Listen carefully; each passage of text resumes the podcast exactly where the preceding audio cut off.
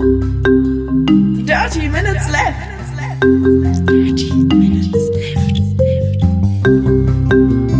Dirty, dirty, dirty Minutes Left.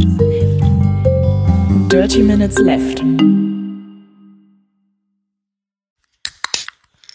Oh, das spritzt hier. Herzlich willkommen zu Folge Nummer 165, lieber Arne von Dirty Minutes Left. Hallo, lieber Holger, hallo, liebe Hörer. Wir trinken heute Guarana Antarctica Null Original do Brasil. Wahrscheinlich ist es O Original. Ähm, Also ein original brasilianisches Original. genau. Ähm, steht hinten schön mit auf Deutsch nochmal drauf. Koffeinhaltiger Erfrischungsgetränk mit Guarana-Extrakt. Steht keine Inhalt von Koffein drauf, aber ich habe das mal ausgerechnet. Äh, 8,45 Milligramm pro 100 Milliliter. Mhm. Ähm, ist sehr fruchtig, also es schmeckt so saftig. Ja, irgendwie schon. Es Zutaten- schmeckt super süß. Ist halt auch Zucker drin. Wasser, Zucker, Kohlendioxid, Ja. bla bla bla. Schmeckt gut. Ja. Oh, ich höre, du trinkst noch ein Bier nebenbei. Äh, genau. Außerdem gönne ich mir zur Feier des Tages heute einen Feltins äh, Pilsner aus Grevenstein. Genau. Ähm, äh, ich habe auch etwas zu feiern, Anne. Mhm. Und auf diesen Moment warte ich jetzt schon seit ungefähr drei oder vier Jahren. Ich weiß was. Was? Na, dein Mac ist endlich zu alt für sein Betriebssystem-Update. Ja, äh, einmal das. aber viel wichtiger, ich habe Ocarina of Time endlich durch. Oh. endlich. Sehr gut. Oh, was für ein Kampf. Ähm, ja, das wollte ich. Können wir vielleicht ein anderes Mal drüber reden. Heute Genau, reden wir vielleicht nächstes Mal drüber. Ich habe übrigens auch ähm, zwei Zelda, Zeldas gleich durch, nämlich die beiden, die ich gespielt habe, Twilight Princess und Phantom Hourglass und da rede ich auch nichts mehr drüber. Glückwunsch, Glückwunsch, Glückwunsch. Ich habe jetzt The Minish Minish Cap angefangen. Ich habe ähm, Majora's, Majora's Mask angefangen. Aber wie gesagt, dazu ein anderes Mal, denn wir haben eine pickepacke volle Sendung heute. Genau. Die Wir WWDC Keynote 2016. Genau, die Keynote zur Worldwide Developer Konferenz von Apple. Das ist äh, traditionell einmal im Jahr, wo Apple äh, quasi Entwickler einlädt, mehrere tausend Dollar zu bezahlen, um äh, sich ähm, Sessions anzuhören und äh, anzuhören, was es denn Neues gibt und wie sie damit arbeiten können und äh, Apple-Entwickler zu treffen und die Fra zu fragen, warum ihre App nicht funktioniert. Ja, genau. So, so in der Art kann man das, glaube ich, zusammenfassen. Und am Anfang gibt's immer eine Vorstellung von äh, neuen Funktionen für Entwickler meist. Mhm. Da fällt dann ein neues Betriebssystem meist hinten bei raus oder ähnliche Sachen. Oder Swift vor ein paar Jahren kam jetzt dazu. Genau, die Programmiersprache. Und die haben dieses Mal äh, über vier neue Betriebssysteme, äh, vier Updates vom Betriebssystem gesprochen. Genau. Ähm, vorher haben sie natürlich noch so tolle Sachen gesagt, wie viele Apps und sowas sie jetzt im App Store haben. Aber äh, im Großen und Ganzen finde ich, sind die ganz schön schnell durch diese Vorstellung gehetzt. Findest du dich auch? Ich finde das in, in Teilen auf jeden Fall. In anderen Teilen, finde ich, haben sie sich furchtbar viel Zeit gelassen. Bei den Demos haben sie sich zu lange Da Zeit. kommen wir gleich noch zu, also später, nämlich bei der iOS äh, Messages App Demo ja. haben sie sich viel zu viel Zeit gelassen, meines Erachtens. Ich, ich fand generell bei den ganzen Demos, weil sie jetzt, ähm, also was sie immer normalerweise machen, ist, sie äh, stell, präsentieren Folien, wie man so schön sagt zu Deutsch, also ähm, äh, ein paar ein paar neue Funktionen äh, auf, auf der Leinwand da und sagen hier äh, hier gibt's eine neue Funktion und da gibt's eine neue Funktion und dann haben sie halt hinterher in der Demo alles nochmal gezeigt und jetzt Ja. auch nicht auch nicht mit unbedingt viel Mehrwert, sondern einfach das gleiche nochmal. Doch, mit, mit Mehrwert, die haben nämlich jedes Mal irgendwie noch geschafft, da Apple Music mit einzubauen in die Demos. Ja, so ähnlich. Aber ähm, Gut, fangen wir doch ganz vorne an. Äh, neues genau, Watch OS. WatchOS war das erste, was vorgestellt wurde. Was ist dir da aufgefallen, was da so das, die, die große Neuerung war? Es steht jetzt eine 3 vorne. nee, die große Neuerung, also für mich sind es irgendwie drei Dinge. Zum einen haben sie ähm, sich, haben sie jetzt endlich eine Verwendung für diesen ominösen zweiten Hardware-Button, der plötzlich auf meiner Uhr aufgetaucht ist. Ähm, den ich praktisch nie benutzt habe, weil Apple Pay in Deutschland einfach nicht funktioniert und auch nicht funktionieren wird.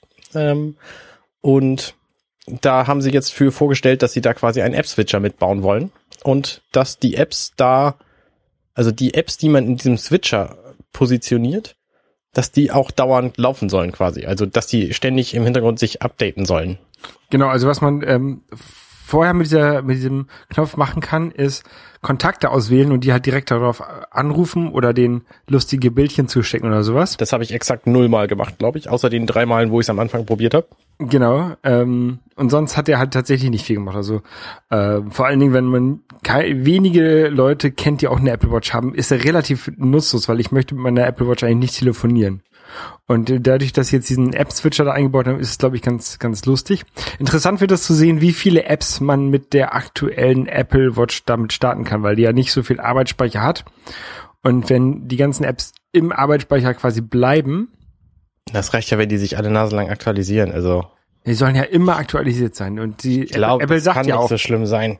Die werden Apple sagt- eine Pipeline offen halten zum iPhone und da alle Apps, äh, App-Infos durchschleusen und das dann. ja, nee, die Apps laufen ja jetzt nativ, nicht mehr übers iPhone. Und die, und Apple sagt, die bleiben im Speicher. Und dadurch glaube ich, dass es echt ein Problem sein könnte später. Ich glaube, da haben die lange genug drüber nachgedacht, als dass es kein Problem sein wird. Genau, indem man sich eine neue App, eine neue Uhr kauft. Glaube ich nicht. Glaube ich nicht. Also das, äh, mh, nee, ich, ich halte es für unwahrscheinlich. Wir werden es sehen. Auf jeden Fall ist das eben das eine Feature, dass man eben seine, seine Apps jetzt quasi schneller verfügbar macht, ver verfügbar hat. Dann äh, war das andere Feature, die haben so ein bisschen was an den Watchfaces gemacht. Es gibt irgendwie drei neue, wo jetzt die, die bunten Kreise mit drin sind. Die, die ähm, Activity-Ringe Und Minimaus? Und Minnie Maus in verschiedenen Kleidfarben, finde ich sehr cool. Ähm, und man kann sie jetzt leichter switchen, indem man nämlich auf dem Watchface einfach von links äh, nach rechts den, den Bildschirm swiped oder andersrum, und zwar von ganz links nach ganz rechts. Ähm, ich sehe meine, mein Watchface durch meine Kinderhände ständig wechseln, ohne dass ich das beabsichtige. Genauso wie jetzt schon sämtliche Apps immer gelauncht werden auf meinem auf meiner Watch, ohne dass ich das beabsichtige, weil da ein, äh, ein Kind drauf toucht. Was, ähm, das Problem habe ich jetzt zum Glück nicht. Kann ja noch kommen. Äh, ich glaube nicht. Besuch mich halt. ähm, was wir auch vorgestellt haben, ist ähm, quasi die Eingabefunktion vom ehemaligen PDA von dem Newton Ach ja, auf der richtig. Apple Watch. Stimmt, Man, natürlich. man muss mit der Apple Watch nicht mehr diktieren, man kann jetzt auch drauf schreiben. Ja, das finde ich ganz gut für manche Situationen. Also es gibt Situationen, da habe ich keinen Bock, irgendwie mein, mein Telefon aus der Tasche zu kramen und keine äh, Möglichkeit zu reden oder ich will es mir nicht geben oder es, ich habe Angst, dass es wieder falsch verstanden wird. Ähm, und dann kann ich einfach Buchstabe für Buchstabe die Wörter da auf das äh, Gerät tippen. Ja, das macht man natürlich nur für kleine Nachrichten. Also ich werde, werde da keinen Roman drauf schreiben, glaube ich. Nee, das bestimmt nicht. Oh, es gibt bestimmt so einen, so einen Typen, der dann seinen Roman auf der Apple Watch. Na gut, lass mal's. Auf jeden Fall, das waren, das waren eigentlich so die, die großen Features. Dann haben sie noch so ein paar Kleinigkeiten gesagt, wie äh, so ein Notfall-Button, der dann halt immer, je nachdem, in welchem Land du bist, die richtige äh, Notfallnummer anruft. Also 9-11 zum Beispiel in USA oder 999 in Hongkong, haben sie gesagt. Ist der immer da? Dieser Button, das, den habe ich verpasst. Wo ist dieser Button? Das ist der gleiche Button, ähm, der, der unter, unter der Crown. Und äh, ich glaube, du musst den einfach lange drücken. Dann sagt Dann er, dann, gehen aber Funktionen flöten, wenn man den lange drückt. Dann momentan passiert dann ja, dass man die App ausstellen kann. Die, die, die Uhr ausstellen kann. oh ja. Also das weiß ich nicht. Auf jeden Fall hoffe ich, dass das ein kindersicherer Weg ist, diesen 911 zu callen. Ja, dann kommt, dann kommt so drei Sekunden auf, auch auf deinem Display, äh, zählt er runter drei Sekunden, bevor der anfängt äh, te zu telefonieren. Ach, da jetzt sehe ich es auf der Seite. Press Screen Firmly to, to End Call. Nee, to End Call. Hm. Und die haben auch, ähm, was sie dazu gemacht gesagt haben, ist, dass es auch nicht nur übers Telefon funktioniert, sondern auch wenn du im, im Wi-Fi bist, macht er halt Wi-Fi-Calling. Ah ja, das ist nice. Wenn das irgendwie unterstützt. Ich weiß nicht, was er dann, was er dann macht. Also äh, er muss dann ja irgendwie ins Telefonnetz reinkommen und wenn du jetzt in den Wi-Fi bist, dann müssen ja einen Backend haben. Die, die Polizei hat ja nicht unbedingt auch ein Voice-over-IP-Telefon.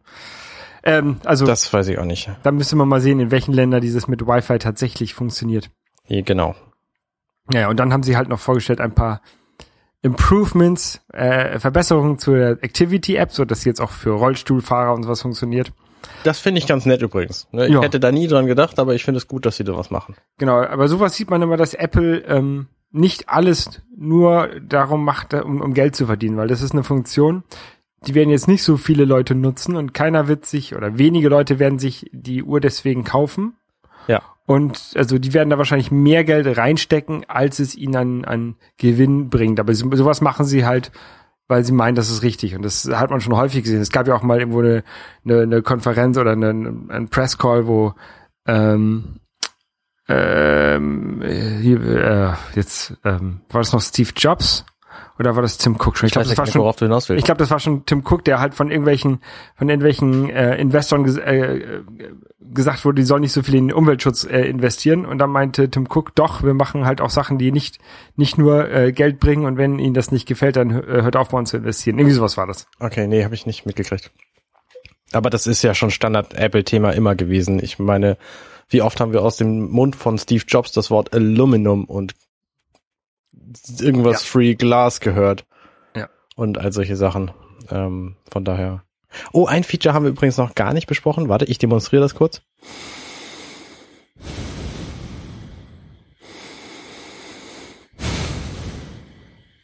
Die Uhr kann atmen. Nee, die nicht, aber du mit der Uhr. Weil die Uhr kann dich jetzt dran erinnern zu atmen.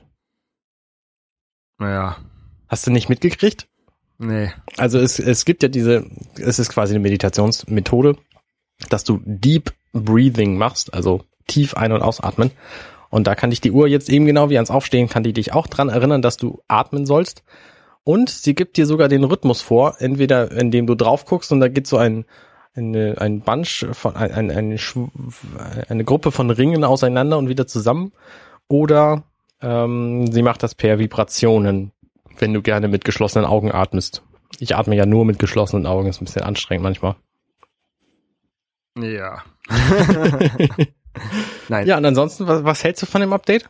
Ähm, äh, ich finde ja, ist halt eine Evolution. Jetzt nichts nichts Großartiges, aber ist ganz nett. Aber ich benutze, ich finde die App, die, die Apple Watch ja tatsächlich nicht so wunderbar toll, dass ich jetzt sagen müsste, ich brauche das unbedingt.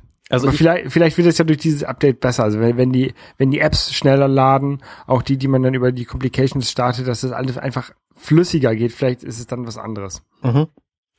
Also ich freue mich da sehr drüber, über diese Updates, weil ich ähm, das Gefühl habe, dass gerade Apps starten ähm, furchtbar langsam war. Es gibt tatsächlich einige, ich glaube drei Apps sind es, die ich die regelmäßig benutze auf der Apple Watch. Ähm, und alle anderen äh, sind eben native Apps und es ist momentan ist es einfach nicht schön. Du musst halt ewig warten auf die Sachen und wenn die sich live aktualisieren, dann ist das natürlich deutlich angenehmer. Und das finde ich ganz cool. Ach, und, und was noch kommt, ähm, Apple Pay kommt nach Frankreich. Das haben Richtig, sie, auch, haben sie auch gesagt. richtig. Im Rahmen der Watch, glaube ich. Äh, das kann sein. Außerdem kannst du jetzt mit der Watch demnächst auch deinen Mac äh, entsperren.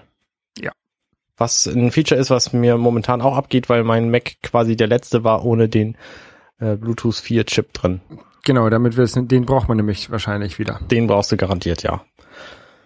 Ähm, aber ich bin mit meinem Mac sowieso nicht so glücklich. Möglicherweise ändert sich das ja irgendwann, wenn sie mal neue Hardware vorstellen. Das ist ja jetzt überhaupt nicht passiert.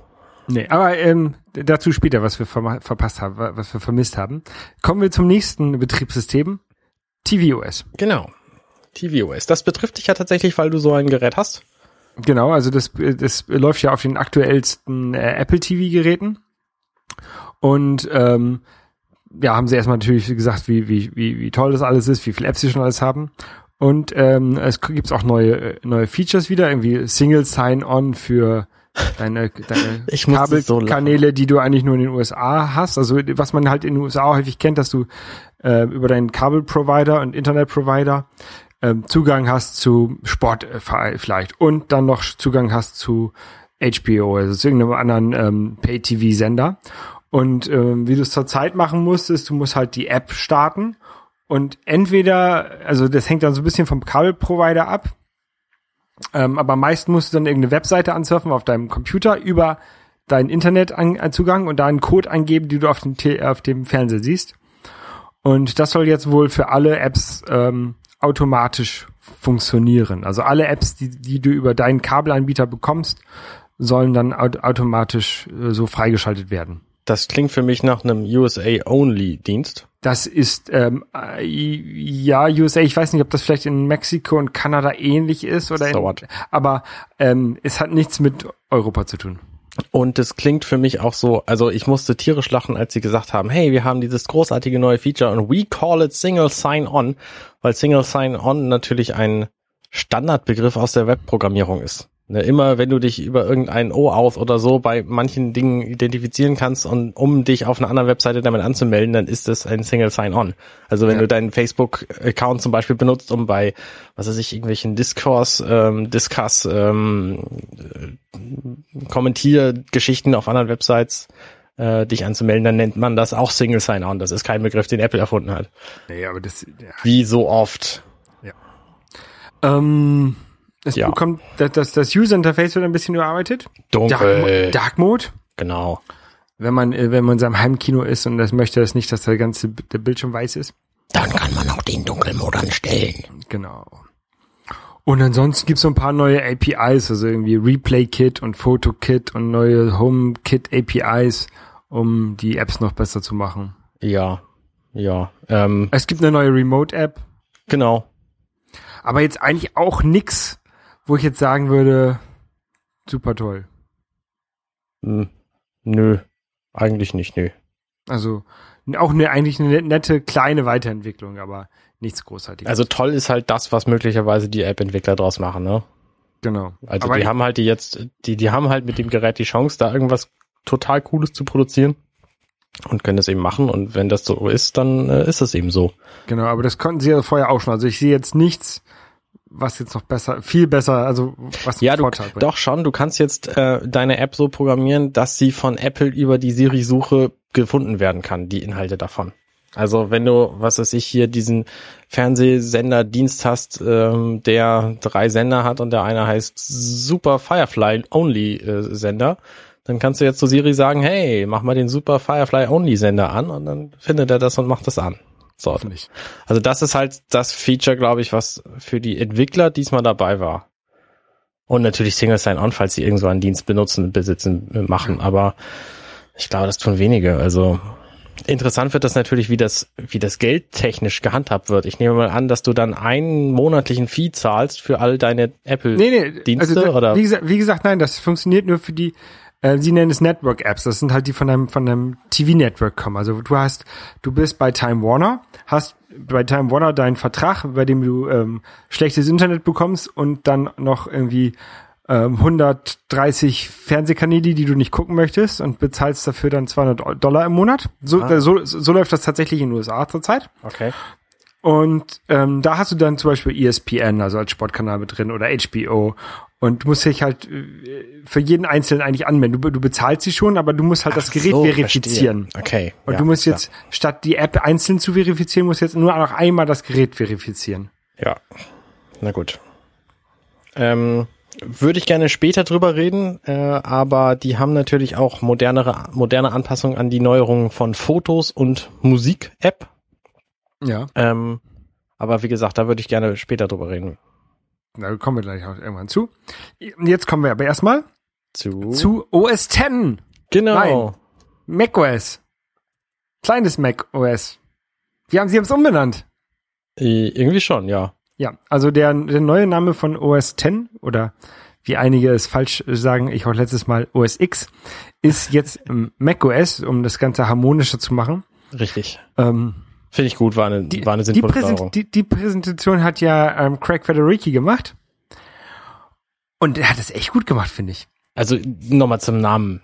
Ich finde, das war überfällig. Das äh, ist, ist logisch, dass das so passieren musste. Ja, ja. Würde ich mich jetzt nicht das, dran das, wundern. das, das wussten ja eigentlich auch schon alle, dass das kommt. ja. Ähm, und da ist, da ist Craig auch mit, mit so locker umgegangen. Also der hat das auch so ein bisschen lustigen Unterton, so, ah, also, äh, da- das ist halt schon bekannt war eigentlich. Genau, er hat irgendwie sowas gesagt, wie ihr habt es vielleicht schon in den News-Kanälen gehört oder irgendwie so. Ja, sowas in der Art. Ja. Vielleicht ni- nicht ganz so direkt, aber man hat das schon rausgehört. Das war schon ganz lustig. Ähm, sie nennen es äh, Sierra. Also je, jedes, jedes macOS hat ja einen Namen, wie jetzt zurzeit El Capitan. Genau. He heißt das neue Sierra. Ja. Ja. Siri weiß nicht, wo Sierra ist. Ich habe sie gefragt. Naja, Siri und Sierra ist ja schon ein relativ ähnliches Wort. Das liegt natürlich daran, dass sie es jetzt eingebaut haben. Na, ich habe ich hab gesagt, hey, hey Siri, wo ist denn Sierra? Und äh, meinte sie, ja, nee. Also hat mir dann irgendwelche komischen Orte hier aus Toulouse genannt. Ähm, Ja, also sie haben jetzt Siri eingebaut. Ich bin sehr, sehr, sehr neugierig, was Siri auf dem Mac alles leisten kann und hoffe, dass die Entwickler da freie, freie Handhabe haben, um in ihren Programmen da auch Dinge zu machen. Ähm, ansonsten, wenn es gerade mal als, als, äh, als App-Launcher taugt, was Programme angeht, dann ist es halt nicht so hilfreich. Na, da können wir vielleicht noch ein bisschen, bisschen vorgreifen. Ähm, Sie haben nämlich vorgestellt für, äh, auf dem iPhone haben Sie, bei der iPhone-Präsentation oder iOS-Präsentation haben Sie vorgestellt, dass Siri eine API bekommt, mit der Entwickler äh, Siri-Funktionen integrieren können. Also, dass du sagen kannst, hey Siri, schreib doch mal bitte eine Nachricht über WhatsApp und dann macht sie eine Nachricht über WhatsApp. Ähm, sowas in der Art. Ja. Ähm, und das wird wahrscheinlich dann auch auf dem Mac äh, äh, integriert sein. Genau. Es gibt halt eine, eine Dateisuche über Siri, das ist ja das Mindeste, was man überhaupt haben kann. Ähm, die soll auch kontextsensitiv funktionieren. Also die haben da irgendwie so ein Beispiel gebracht, wie zeig mir alle Dokumente der letzten Woche und dann nur die von XY. Ja. Und das hat in der Demo natürlich funktioniert. Aber wie wir von diesen Demos wissen, funktionieren da die Dinge äh, in der Demo und sonst vielleicht nicht. Ähm, ja, also das, das könnte hilfreich sein, wenn man denn mal alleine ist und überhaupt mit seinem Computer reden will. Da bin ich mir noch nicht so sicher. Ich benutze ja Siri auch auf dem Telefon nicht wirklich häufig. Ähm, Sie haben eine App dafür. Also ich glaube, der Workflow in dieser Demo war, dass du quasi die App startest, die dann Siri aufmacht und dann kannst du anfangen zu reden. Ne, sie haben, sie haben einen, einen Button im Dock, der halt aussieht wie eine App, aber ist keine, ist nicht wirklich. Genau, und du klickst mit der Maus drauf. Das ist natürlich Quatsch. Also da ist auf jeden Fall zu erwarten, dass da eine Hardware-Taste an das nächste Gerät kommt, die Oder- das macOS fährt. Oder Hey Siri. Ja, oder ein Hey Siri natürlich.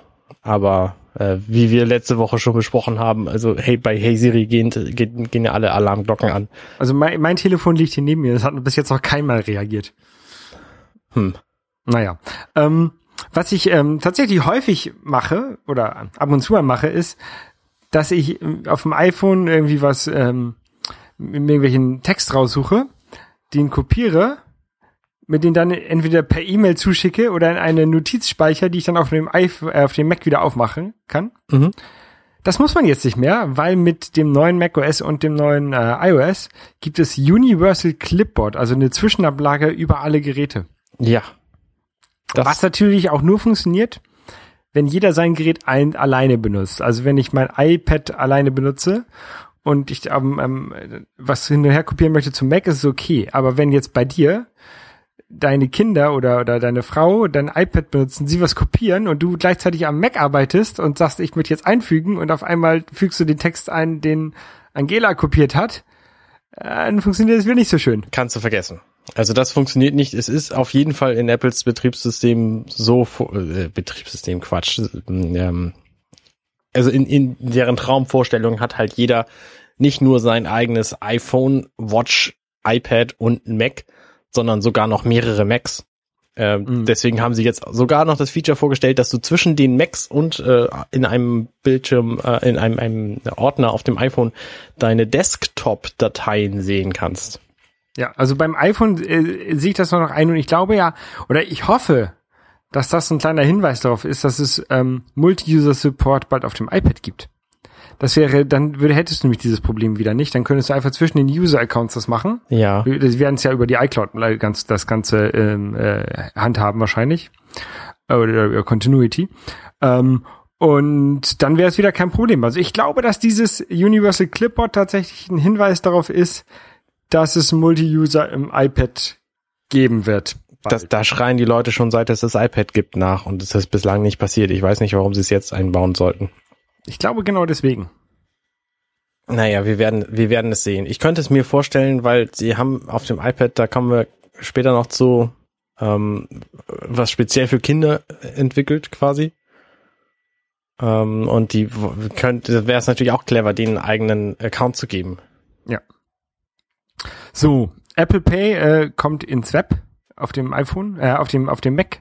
Du wirst bald über den Mac äh, Apple Pay bezahlen können. Dazu musst du dich mit deinem iPhone oder Apple Watch wieder authentifizieren. Also ähm, ist nicht dazu gedacht, damit man seinen iMac mit in, in zum Starbucks schleppt, sondern damit du dir halt bei Zalando Schuhe kaufst und die über Apple Pay bezahlen kannst. Genau. Und das äh, läuft natürlich auch wieder über Bluetooth 4.0, was in deinem modernen Mac natürlich verbaut ist und in meinem nicht.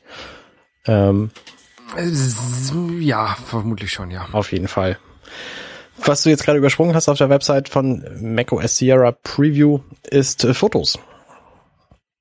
Nämlich haben sie äh, quasi eine neue Funktion in Fotos.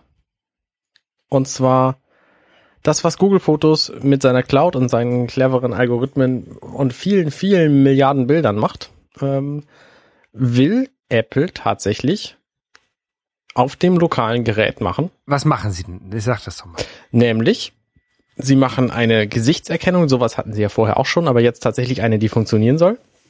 Und zwar die Gesichter erkennt. Die hat auch vorher auch schon funktioniert. Also bei mir hat sie sehr gut funktioniert. Bei mir hat sie leidlich funktioniert. Also sehr ähnliche Fotos hat sie natürlich erkannt und sehr ähnliche Posen und so. Aber ich glaube, das geht schon noch deutlich besser.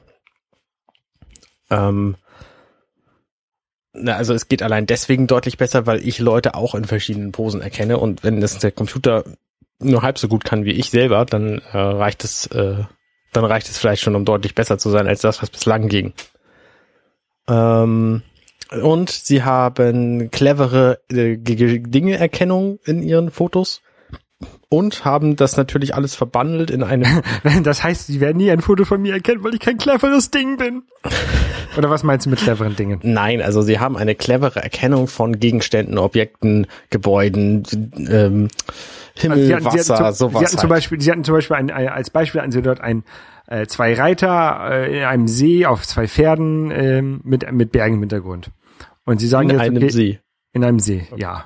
Und die, die, man könnte jetzt sagen, äh, zeig mir alle Bilder mit äh, Seen und dann würde dieses Bild kommen oder nur die, wo äh, zeig mir alle Bilder, wo Pferde drauf sind, dann würde auch das Bild kommen. Also dass du nach Fotoinhalten suchen kannst. Genau. Das ist halt ein Feature, was ich lange, lange, lange mir schon gewünscht habe und keine Lust habe, dafür Google zu benutzen. Ähm, also da freue ich mich wirklich sehr drauf auf dieses Feature. Und vor allen Dingen haben die das auch ähm, clever verbandelt in einem Gesamtpaket, was sich Memories, wahrscheinlich Erinnerungen auf Deutsch heißt, ähm, nennt. Und da nehmen sie quasi, also sie, sie, sie bündeln deine Fotos zu ihrer Meinung nach cleveren Bündeln. Zum Beispiel hier warst du offensichtlich äh, Geolocation, äh, sei Dank, ähm, an diesem See. Und da warst du im Winter und im Sommer und da machen wir eben zwei Pakete draus. Das eine ist im Winter, das andere ist im Sommer. Und wir nennen es nach dem See und dem Datum. Und du kannst dir zu diesen Fotos dann ein daraus generiertes Video angucken und kannst sogar so ein paar Kriterien festlegen, ob das Video irgendwie sportlich sein soll oder lustig oder dramatisch oder episch oder ähm, ob das kurz, lang oder mittellang sein soll. Und dann generiert dir dieses Programm da quasi ein Video draus. Und in diesem Video, das ist der Teil, der mich am allermeisten fasziniert, waren auch Videoschnipsel drin. Und ich frage mich, ob das quasi auch Videoanalyse macht, Videobildanalyse und dann aus deinen drei Minuten Videofragmenten die besten zwei Sekunden rauszieht. Das ähm, weiß Denn- ich auch. Also äh, entweder waren die waren die Segmente in diesem Video nur anderthalb Sekunden lang, also die die Videos in diesem in diesem in dieser Memory, oder die sind eben clever und gucken, welche welche sind denn die spannenden Momente in diesem Video. Ja. Und dann äh, geben sie dir eben zu diesem Event auch passend andere Events. Also du warst offenbar hier mit mit Klaus und seinem Hund da und dann finden sie Klaus und den Hund auch auf anderen Bildern und dann siehst du halt, okay, die waren eben auch in diesem See mit den Pferden oder was. Genau. Also das Wichtigste, Wichtige dabei ist, glaube ich, zu sagen nochmal, dass Apple das Ganze äh, auf den Geräten macht.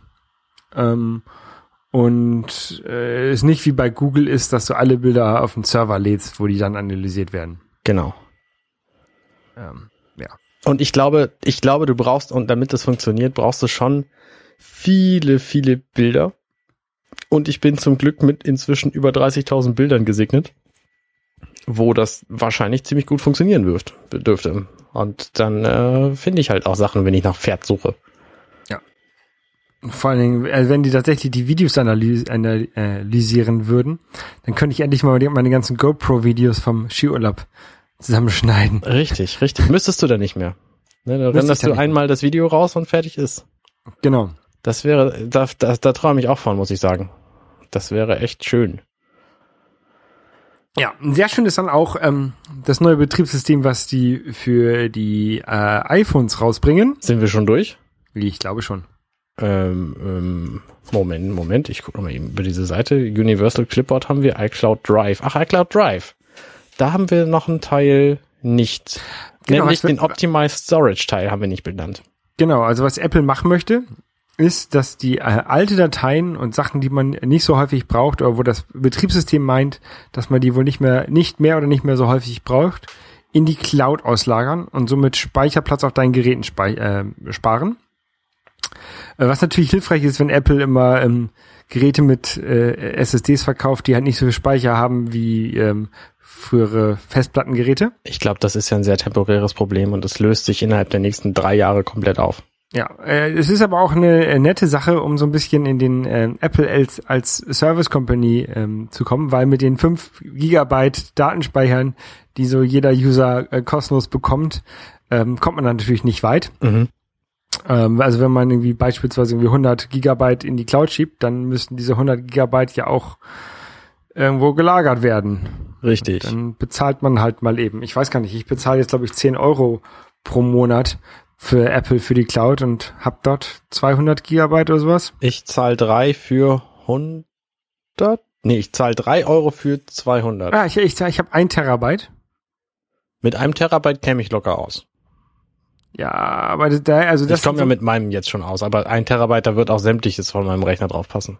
Ja, ich habe auch genug genug ähm, Speicherplatz. Genau, 10 Euro pro Monat für ein Terabyte bezahle ich. Aber eben auch so clevere Sachen. Also, dass die, die haben ja natürlich äh, die volle Kontrolle über ihre Medien, Apple. Ähm, und Musik, die du jetzt irgendwie runtergeladen und nie angehört hast, ne, die wird dir dann entweder vorgeschlagen, hör sie doch mal an, oder wird dann gelöscht. Und das finde ich schon ganz clever. Also das, das ist ein Feature, was ich genau von, von einem Platzschaffprogramm erwarten würde. Genau.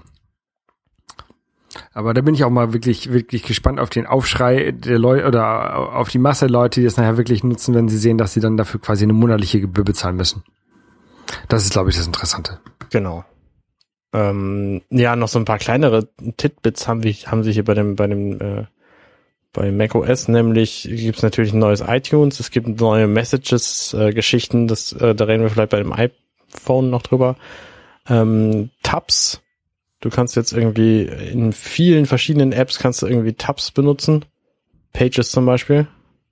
Ja. Ähm, Picture also- Picture, du kannst dein Video, wo immer es gerade spielt, im Web kannst du klein machen, in deine Bildschirmecke schieben. Das finde ich ganz nett. Das mag ich auf dem, auf dem iPad auch gerne. Ähm, ja, das war's. Genau. Also da wird jetzt auch in den nächsten Wochen, wenn die ersten ähm, äh, Entwickler-Demos rauskommen und, und oder die, die Beta-Version rauskommen, dann wird es dann noch ein paar Details, glaube ich, mehr, mehr zu geben. Dann wird es ein bisschen detaillierter und interessanter. Genau. Interessant ist auch, wie gesagt, das iOS-Update. Ähm, äh, müssen, wollen wir da wirklich so in, in voller Länge drüber reden? Lass uns einfach Es- alle Features erwähnen und, und darüber reden, wie wir es finden. Es Also- gibt ganz viele neue Funktionen in Messages. Das hat so furchtbar lang gedauert, diese Funktion, diese, diese Funktionsdarstellung und, oh, alter Schwede. Genau, also man, also ich glaube, Ich wir können das alt. rela- relativ einfach zusammenfassen in es gibt Sticker und man kann seine seine ähm, iMessage-Nachrichten jetzt viel viel persönlicher und interaktiver machen, also irgendwie handschriftlich und ähm, Also, auf aufpoppende Nachrichten. Ich kann es sogar noch kürzer zusammenfassen. Die haben quasi WhatsApp, ähm, den äh, Facebook Messenger und Allo genommen und das in iMessage integriert, was sie können. weiß ich nicht. Also zum Beispiel, dass du irgendwie, Dass wenn du Text Sachen, geschrieben hast, dann kannst du sagen, so jetzt hier ersetzt mir diese fünf Wörter aus meinem Text durch Emoji, was so ein Feature ist, das benutzt eine sehr äh, äh, schrullig will ich nicht sagen, aber eine Frau aus meinem Bekanntenkreis, die macht sowas und alle anderen machen sowas nicht, weil das albern ist. Ja. Ähm, du kannst halt du kannst halt irgendwie Bilder und Nachrichten als Invisible Ink hinschicken und dann musst du halt rüberwischen, bevor du lesen kannst. Also so ein quasi so, so ein Freirubbel-Feature. Ja, okay, gut, gut, gut. Über Message-App haben wir genug geredet. Das ist halt ist nett für Kinder. Ja. Die haben äh, die, das Ganze ähm, nicht den Homescreen, sondern den Lockscreen überarbeitet. Also die Notifications können jetzt mehr. Ja. glaube ich. Wenn man ein, ein äh, Deep Touch Gerät hat.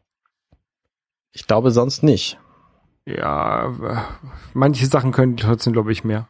Auf jeden Fall sieht alles ein bisschen anders aus jetzt. Bisschen heller oder so, ne? Ähm, der, der Hintergrund wird nicht mehr komplett vernichtet, sobald eine Application, eine, eine Message auf deinem Gerät ist. Ja. Ja. Und dann, ähm, die haben das Notification Center über, nee, das Notification nicht, das was von Control Center überarbeitet. Die einzige Funktion, die ich im Control Center immer benutze, ähm, die Musiktasten, die sind jetzt auf äh, zur Seite gewandert. Also man muss jetzt einmal zur Seite swipen, dann bekommt man das Now Playing Menü. Ich glaube, das ist aber der Standard. Also das, was du als letztes benutzt hast, kommt auch als nächstes wieder, wenn du es wieder hochziehst, glaube Ja. ich. Also das finde ich, finde ich ganz okay. Ähm, ich habe tatsächlich immer benutzt die mach mal den Flugzeugmodus an und wieder aus, weil das Telekom-Netz gerade wieder nicht läuft. Ja, stimmt, das benutzt man auch noch manchmal. Ähm, dann gibt's jetzt für Siri eine API. Yay.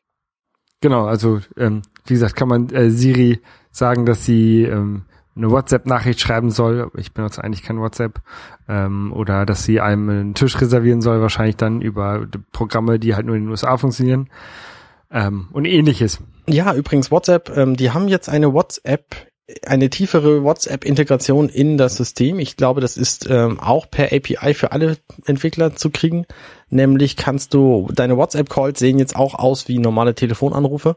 Genau, die Voice over IP oder die Wipe API oder sowas haben sie es, glaube ich, genannt. Ähm, also das finde ich ganz nett, muss ich sagen. Dass, äh, dass es dann auch in deinen Kontakten auftaucht und so. Also ich habe immer gesagt, meine, meine letztgesehenen Kontakte, die es ja schon irgendwie seit iOS 7 oder 8 gab, ähm, auf dem, auf dem Screen, die brauche ich nicht, solange da nicht Twitter und Facebook bei ist, weil äh, ne, die, die Kontakte über iMessage und, und Telefonie, die, ne, die, das ist eben nicht, womit ich kommuniziere. Deswegen ist das Quatsch da an der Mhm. Stelle für mich. Und von daher wäre das durchaus interessant. Genau. Was ich besonders interessant finde bei ähm, iOS, ist, dass sie jetzt ein multilinguales ähm, Keyboard quasi einbauen, und multilinguale Predictions. Also du kannst Oh, einmal mehrere Sprachen äh, mit eine ohne den- ohne das Wechsel der Tastatur äh, schreiben. Also äh, ich habe es ja häufig. Also ich ich schreibe hier äh, Nachrichten ähm, viersprachig teilweise, also nicht unbedingt an eine Person, aber es Mm. kommt schon es kommt schon vor, dass zweisprachig an eine Person ist. Das ist Und cool. generell vier, äh, schreibe ich vier in vier verschiedenen Sprachen häufig. Also das, das Und- machen auch alle, die Deutsch schreiben, schreiben in vielen Fällen zweisprachig. Genau. Nämlich englische Begriffe sind ja überall im Deutschen. Genau. Und äh, du musst halt an, in Zukunft nicht mehr die Tastatur wechseln, wenn ich das richtig verstanden habe. Das ist großartig. Um- das also ist, das mein- ist großartig für viele Dinge, weil Ta das, das Tastatur wechselt man ja hauptsächlich, damit man die äh, Autokorrektur und sowas hat. Das fällt dann weg, weil das halt in, in, für alle gleich ist. ja, das ist das eine. Das andere, was ich, wo ich gerade mehrfach unterbrechen wollte, ist, dass das auch für Siri gilt, denke ich. Also für, für die, für die äh, Spracheingabe des Textes. Das weiß ich nicht. Und das wäre ein Feature, was ziemlich einmalig wäre. Also wenn ich jetzt einen Text diktieren kann und Apple erkennt selbstständig, dass da zwei verschiedene Sprachen drin sind, wäre das schon absolut brillant. Ja, da würde ich jetzt mich noch nicht drauf verlassen, dass das klappt. Wäre auf jeden Fall echt cool.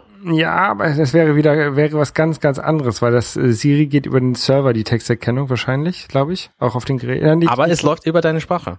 Also die Tastatureinstellung, die du hab, gehabt hast, die ist maßgeblich für das, was Siri äh, erkennt. Ja, wir werden, wir werden das sehen. Ich, ich, ich will da lieber noch nichts mit zu großer Hoffnung machen. Oh, ich, ich fände das sehr nice. Ja, ich fände es auch nett. Okay, ich benutze es sowieso nicht, also eigentlich wäre es mir auch egal. ähm, ja, was haben sie sonst gemacht? Die haben die Musik-App komplett irgendwie umgebaut, weil sie gemerkt haben, ah Mensch, das benutzen irgendwie 15 Millionen Leute, haben sich da angemeldet und drei benutzen es. Ähm, deswegen machen wir mal alles anders und das ist ja vielleicht besser hinterher. Interessiert mich jetzt nur peripher. Also ich, ich höre zwar viel Musik, aber ich glaube nicht, dass die mir viel bieten können, was ich daran großartig finde. Deswegen ähm, lasse ich das auf mich zukommen. Race to Wake, also du kannst dein Telefon jetzt auch einfach hochheben, wie du das mit der Apple Watch auch machst und dann zeigt es dir an, was passiert. Das ist vielleicht ganz nett. Das könnte, könnte hilfreich sein, ja. Genau. Aber das war's eigentlich auch schon für, für Apple iOS, Maps. Ne? Apple, Apple Maps verbessert, ja. Apple Maps wird sehr gut funktionieren, wenn man in Kalifornien wohnt. Ähm, Die haben da auch eine API für jetzt. Du kannst mehrere Dinge in Apple Maps direkt machen, wenn es denn Ja. geht. tatsächlich, und das, das hätte ich fast vergessen. Das wird nämlich so tatsächlich äh, interessant, weil ich ähm, habe jetzt angefangen, äh, mir Gedanken zu machen über die nächste App, die ich schreibe. Und beziehungsweise ich habe auch schon äh, wenig gemacht, aber äh, ich habe schon angefangen. Mhm. Und diese App wird Kartenfunktionen beinhalten. Und da kann ich vielleicht die, die Apps ähm, API, ben- Maps API benutzen. Ja. Was, auch, ein- was auch ein sehr Vorteil äh, ist, weil ähm, wenn ich die Maps API benutze, braucht sie natürlich iOS 10. Ja. Damit kann ich iOS 10 als Grundvoraussetzung für mein neues Programm machen. Ja. Und damit muss ich kein iPhone 4 und 4S mehr unterstützen, weil die das nämlich nicht mehr bekommen. Richtig, so sieht's aus. Das Also- 5 ist das erste Telefon, also das älteste Telefon, was das noch kriegt. Genau. Ja, spannend. Ja. Und das ist nämlich echt nervig, wenn du äh, selber ein großes Telefon hast und ähm, äh, die App für halt ein großes Telefon auslegst und dann wird auf einmal das Gerät kleiner und du musst trotzdem alle Inhalte drauf bekommen. mhm. Frag mich mal, ich bin Webentwickler. Ja. Ja. Ja, das war's, ne? Ja, was, was, ähm, Was haben wir? äh, Sie haben noch was vorgestellt. Die haben noch eine App vorgestellt. Da wolltest du vorhin noch drüber reden. ach genau, One More Swift. Thing. Swift Playgrounds. Richtig. Äh, das ist eine iPad-Only-App, wenn ich mich nicht irre. Und das ist interessanterweise genau das, wo die, wo die drei Pi- Flitzepiepen von, von ATP drüber gesprochen haben, dass sie eine, Blitzepiepen, was ist denn das für ein Wort? das äh, sind, äh, äh, kann man nachschlagen, ist ein norddeutsches Wort. Ähm, die haben nämlich gesagt, dass es, dass es irgendwann dazu kommen wird, dass du auf dem iPad selber Swift programmieren kannst, dass die aktuellen iPads da aber noch nicht für gemacht sind, ähm, weil die zu wenig Speicher haben, um das zu kompilieren und so. Dass es aber möglicherweise eine Playground-App geben wird. Und siehe da, es ist exakt so gekommen. Ähm, was ich interessant daran finde, ist, wie Apple diese App quasi vermarktet jetzt. Nämlich als als App, mit der Leute programmieren lernen sollen. Vor allen Dingen Kinder. Die haben halt einen, einen Playground, irgendwie so einen Kurs drin, mit dem du relativ einfach programmieren kannst und da irgendwie ein, ein, weiß ich nicht, was das ist für ein, für ein Klotz, so ein, ähm, wie hieß doch dieser, dieser, äh, auf dem, oh Mensch, ich krieg das nicht mehr zusammen, ähm, dieser, auf einer Nintendo-Konsole gab es mal einen, einen gelben Riesen. Es gab so ein Spiel, das hieß irgendwie Dol Doggin the Giant oder so. Weißt du, was ich meine? Nein. Ach, Mensch. Ähm, jedenfalls sieht das Viech genauso aus und das kannst du da durch die Gegend schicken. Genau, also was sie gemacht haben, ist, ähm, wenn man, wenn man hört, äh, es gibt ein Swift Playground oder es wird äh, Xcode für, für, für iOS geben. Also was ich mir da immer äh, eigentlich erhofft habe, ist eine Sache, womit ich schnell ein äh, User Interface basteln kann und das dann äh, auf mein Mac übertragen und dann da halt weitermachen kann. Also sowas ist es nicht. Ähm, Doshit heißt der. Jetzt ist mir eingefallen. Okay, ich nicht. Es ist tatsächlich, also was sie vorgestellt haben, es ist eigentlich mehr ein Programmierkurs äh, ähm, in einer App verpackt. Und es fängt so ein bisschen an, so wie das dieses Java Hamster Modell, was man ähm, vielleicht selber mal kennengelernt hat beim Programmieren lernen, was ich eigentlich nie so richtig, also inhaltlich schon verstanden habe, aber nie äh, verstanden habe, was mir das wirklich bringen soll, wo man halt ähm, eine Figur hat und der sagt man dann vorwärts, vorwärts und dann bewegt diese Figur sich äh, in einer grafischen Darstellung halt vorwärts und dann sollst du damit halt lernen, einzelne Schritte äh, logisch aneinander zu fügen, ähm, um ein ne, Problem zu lösen. Ne? Ja. Was man ja beim Programmieren tatsächlich auch macht. Man hat, man, man, man hat ein großes Problem, man teilt das eine in kleinere Probleme, setzt die kleineren, die Lösungsmöglichkeiten für die kleineren Probleme in der richtigen Reihenfolge hintereinander Genau. und ähm, hat dann ein Programm geschrieben.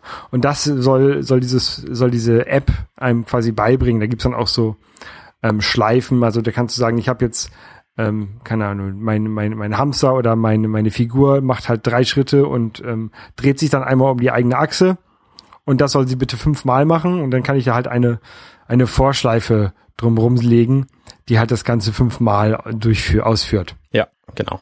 Ähm, ähm, und sowas, sowas in der Art. Und wenn ich das von den, ähm, von den Screenshots richtig deute, gibt es halt neben diesem Featured, neben diesem Kur diesen Kursen, gibt es tatsächlich so einen Playground-Bereich, wie man ihn auch vom, vom Xcode kennt, wo du tatsächlich frei Sachen schreiben kannst. Auf der einen Seite, es ist ein äh, Splitscreen, auf der einen Seite hast du halt deinen deinen Code, wo du halt äh, frei was reinschreiben kannst und auf der äh, anderen Seite siehst du halt das Resultat davon. Genau. Also, also simple, simple Programmideen kannst du quasi sofort umsetzen und testen. Genau. Das finde ich, ich ziemlich witzig. Ich benutze das zum Beispiel bei macOS häufig, ähm, wenn ich eine externe API äh, abfrage, dann äh, mache ich das erstmal im Playground, um diese API zu verstehen, also äh, irgendeinen Webserver abzufragen oder sowas. Ähm, und dann hinterher kopiere ich einfach das, was ich da geschrieben habe, in meinen richtigen Code hinein. Ja, genau.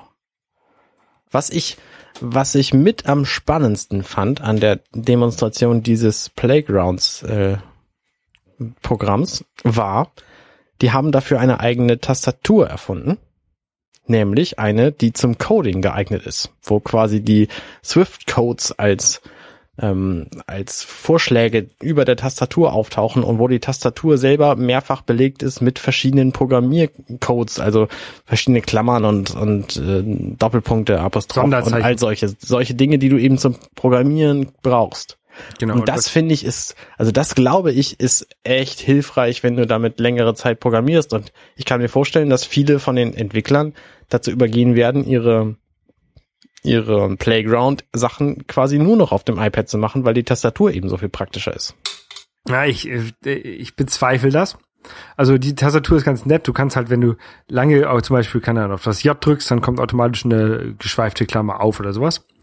Ähm, ich weiß nicht, ob das wirklich jetzt ist, aber ähm, ich, ich glaube wirklich Programmierer, die halt ernsthaft programmieren und die es halt nicht lernen, die nehmen halt eine Hardware-Tastatur, weil sie einfach schneller tippen können und mit Code Completion geht das viel schneller als äh, das Ganze auf dem iPad mit so einer Software-Tastatur. Ja, das, das stimmt natürlich. Aber du darfst nicht unterschätzen, dass sie ja jetzt auch die, die uh, Unified ähm, Inbox, wollte ich gerade sagen, ähm, wie heißt Clipboard. Clipboard haben, dass du die Code auch einfach hin und her kriegst. Ja, ich glaube trotzdem nicht, dass ich ähm, Programmierer hin, ans iPad setzen und sagen, ich programmiere mal schnell was. Also was ich mir vorstellen kann, ist, dass wenn man halt irgendwie im Zug sitzt, keinen Mac dabei hat und einem dann spontan irgendwie eine super Idee kommt, dass man das dann eben ganz schnell ins iPad reintippt, also mehr oder weniger schnell.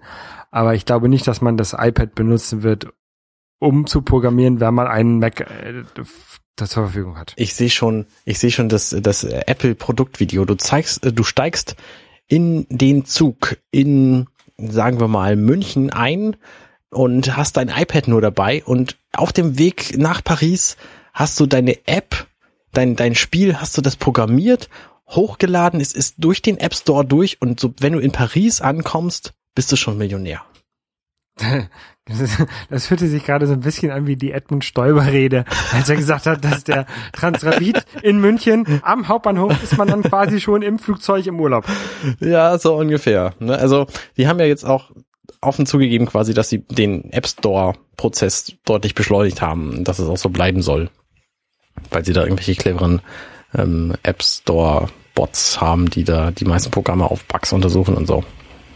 Ähm, das passt so ganz gut zusammen. Also ich freue mich drauf, weil ich glaube, dass das äh, nett ist, gerade mit dieser Playgrounds-App ähm, programmieren zu lernen und werde das natürlich selber einfach mal durchexerzieren, was man da, was man da so, so machen kann mit diesem komischen Dosh in the Giant.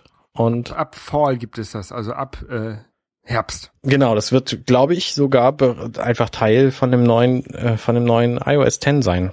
Nee, äh, es wird jetzt erstmal äh, über die Beta-Version über das iOS 10 ausgeliefert. Ah. Aber ab, ab Herbst gibt es das dann im App Store. Ach so, okay, okay. So habe ich das verstanden. Ich bin mir nicht ganz sicher, aber ist, ist es so, dass man äh, ab iOS 10 auch die System-Apps runterschmeißen kann? Haben sie nichts von gesagt. Okay. Irgendwie habe ich sowas munkeln hören. Ja, das ist ein, ein, äh, ein Gerücht, was äh, zurzeit herumschwirrt. Aber das ist halt so eine Funktion, die nicht Entwickler betrifft und deswegen werden sie da sowas halt erst in letzter Minute veröffentlichen, wenn sie halt das äh, neue iOS rausbringen und äh, für die mit den neuen Geräten im Herbst. Also das ist nichts, was man für die WWDC hätte erwarten können, dass sie es sagen. Okay. Glaube, glaube ich. Gut. Ähm, die haben halt, die meisten Sachen, die sie halt vorgestellt haben, sind halt tatsächlich irgendwelche Sachen, ähm, die halt APIs haben, äh, wo halt Entwickler was mit anfangen können. Ähm, das ist jetzt tatsächlich, auch wenn vieles ähm, an den an den Consumer gerichtet ist, wie zum Beispiel die das iMessage, gibt es halt diese Funktion, dass Entwickler für das neue iMessage äh, Apps schreiben können. Und deswegen haben sie es halt vorgestellt. Sonst hätten sie das auch Mhm. erst im, im Herbst vorgestellt. Ja, ja, ist richtig. Also die, die, da, da passt Apple schon so ein bisschen auf, äh, tatsächlich nur Sachen zu, vorzustellen, die halt Mehrwert haben für die Entwickler. Oder wo sie hoffen, dass äh, Entwickler Mehrwert bringen für die Zukunft, für die, für das Betriebssystem. Ja. Und Sachen, die halt tatsächlich hundertprozentig von Apple für die Kunden sind, also für die Endkunden der Geräte, die werden halt im September vorgestellt. Mhm. Deswegen, viele haben ja auch vermutet, dass jetzt ein neues iPhone rauskommt. Was? Ähm, Okay. Ja, habe ich auf äh, Twitter und sowas mitbekommen. das habe ich ähm, gehört. Das äh, kann man sich schön abschmecken. Was ich dagegen vermutet habe, Ja, sollen wir mal zu ähm, unseren Enttäuschungen kommen? genau, da, darüber wollte ich gerade hinleiten, ist, ähm, dass ein neues, ähm, das neue Hardware vorgestellt wird. Also ich habe gehofft, dass der, dass der Mac Pro geupdatet wird, äh, auch wenn ich mir den selber nicht kaufen würde. Oder ja, würde ich halt nicht. Ähm, und äh, was ich gehofft habe, ist, dass ein neues MacBook Pro vorgestellt wird. Ja. Das wurde leider auch nicht. Das sind so meine beiden großen Enttäuschungen. Also ich gehe stark davon aus, dass in diesem Betriebssystem-Update noch ein, zwei knackige Features ähm, warten, die einfach deswegen noch nicht vorgestellt wurden, weil die an der Hardware hängen, die dazu kommt. Also lass es entweder den Fingerabdrucksensor im MacBook sein oder lass es diese komische Leiste oben sein mit dem eigenen Siri-Knopf. Ähm, ich glaube, dass da zusammen mit der Hardware auch softwaretechnisch noch was kommt. Und das dann eben erst im Herbst zu der Software. Das kann sein. Ich weiß es nicht. Also ich, wie gesagt, ich hätte gerne ein neues MacBook Pro. Verstehe ich. Und, und das, das Interessante ist, mein aktuelles MacBook Pro, was von 2008 ist, fällt hinten raus. Ja. Weil, wenn ich das richtig gesehen habe. Ich habe es nur bei den äh, Mac Minis und iMacs gesehen, dass die alle von 2010 und neuer werden unterstützt. Nee, genau, bei den MacBooks sind es eben die 2009er. Also ein Jahr, ein Jahr weiter zurück. Ich, ja, ich glaube ja. Ja. Und ähm, da wäre dann mein, mein MacBook Pro raus. Mein Mac Mini ist noch mit drin. Das ist, das ist schon mal immerhin ganz gut. Ähm, und ich muss jetzt halt dieses Jahr mir tatsächlich echt einen neuen kaufen, aber Ja, nicht, nicht jetzt, nicht das Gerät, was sie jetzt verkaufen. nee, definitiv nicht. Aber dann kommen ja, wie gesagt, ich gehe stark davon aus, dass sie nicht dieses Jahr ohne ein neues MacBook äh, an, äh, rauskommen werden. Aber sie können doch nicht im Herbst neue MacBooks, neue iPhones, neue iPads, neue Watches, neue äh, Betriebssysteme, alles auf einen Schlag rausbringen. Das, Ich, also neue Betriebssysteme werden sie auf jeden Fall rausbringen. Ich glaube, dass sie keinen neuen Apple TV und keinen neuen, keine neue Watch rausbringen werden. Und dass sie ein einziges neues MacBook Pro raushauen werden, was eben diese Features hat. Das iPad kann ich mir vorstellen, kriegt nur einen, einen kleinen Bump. Ähm, das große kriegt, kriegt, was weiß ich, vielleicht auch diese Farbanpassung oder was und die, die neuen Pixel und äh, das iPad nichts und das iPhone kann meinetwegen auch nur einen kleinen Bump kriegen und damit hat sich die Sache. ach, ich weiß es nicht. Ich glaube, Ich also ich glaube tatsächlich nicht, dass dieses Jahr im iPhone viel, viel Wahnsinniges passiert. Die werden so ein paar Features, die jetzt in dem iPad drin sind, werden die auch an das iPhone tun. Da bin ich mir relativ sicher, nämlich die Farbanpassung auf jeden Fall, die, die, die geilen Pixel, die da drin sind. Möglicherweise ähm, machen sie irgendwas mit den Lautsprechern. Aber ansonsten glaube ich, bleibt das iPhone mehr oder minder beim alten. Ja, ich brauche auch kein neues iPhone dieses Jahr, glaube ich. Ich habe jetzt die letzten beiden Jahre, also vom, vom 6er auf 6S war jetzt auch nicht so enorm. Nee, ich habe jetzt auch das Extra und bemerk's gar nicht. bin jetzt auf dem Sek ich bin jetzt auf dem S-Zyklus und dann hole ich mir nächstes Jahr das das zehnte iPhone. Ja. Oder das neunte, je nachdem, ob sie dieses Jahr überhaupt eins rausbringen. Genau. Weil cool genug werden die mit den neuen Software-Features sowieso. Und ich Ja, die glaube, die Notwendigkeit, hardware-technisch tatsächlich jedes Jahr ein neues Ger- Gerät rauszubringen, die nimmt ab. Ja. Ja. Aber ja, das hängt natürlich auch so ein bisschen da. Kann Apple sich es leisten, kein neues iPhone rauszubringen, wenn Samsung jedes Jahr drei rausbringt? Das ist eben die Frage. Also das ist genau. Ne? Also willst du dir willst du dir ein anderthalb Jahre altes iPhone kaufen, wenn das Samsung-Gerät nur zwei Monate alt ist? Unbedingt. Also natürlich, wenn man sich anguckt, wie viele Leute sich äh, noch das, äh, das 5S gekauft haben, obwohl es schon das 6S gab, Mhm. ähm, kann man vielleicht sagen, das ist egal. Vielleicht, äh, vielleicht ist es gut genug und wenn es halt günstiger werden würde, dann wäre das vielleicht äh, wieder okay. Aber wenn Apple den gleichen Preis ähm, verlangt, den sie äh, vor, äh, bei der Einführung vor anderthalb Jahren verlangt haben, dann glaube ich nicht, dass man das guten Gewissens noch kaufen sollte. Nee, also wie gesagt, die, nee, da, dann auf keinen Fall. Aber die Apple Watch zum Beispiel gibt's jetzt ja auch schon ein gutes Jahr. Die ist halt auch stetig günstiger geworden. Ich glaube, das günstigste Modell in meiner Größe gibt's jetzt für unter 300 Euro. Ja. Und das, das ist durchaus okay.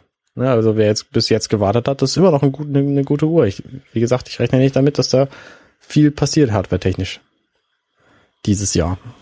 Also ich könnte mir gut vorstellen, dass da halt mehr, mehr Speicher reinkommt, gerade wenn sie die Gerät, die ähm, Apps mehr im Speicher lassen. Also das ist, glaube ich, die Sache. Tja, mehr Speicher kostet eben auch mehr Batterie und größer wird die Uhr bestimmt nicht werden.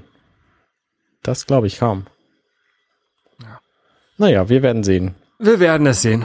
Genau. Ich würde vorschlagen, wir machen dann auch Schluss für diese Woche. Das machen wir. Ähm, wir können noch ein bisschen Vorschau auf nächste Woche geben. Wir werden wieder einen Podcast machen. Genau. Wieder mit irgendwas zu trinken. Ja, genau. So viel ist sicher. Und wir reden möglicherweise über Zeldas. Vielleicht. Wie immer, eigentlich. Bis dann, Hanne. Bis dann. Ciao. Tschüss.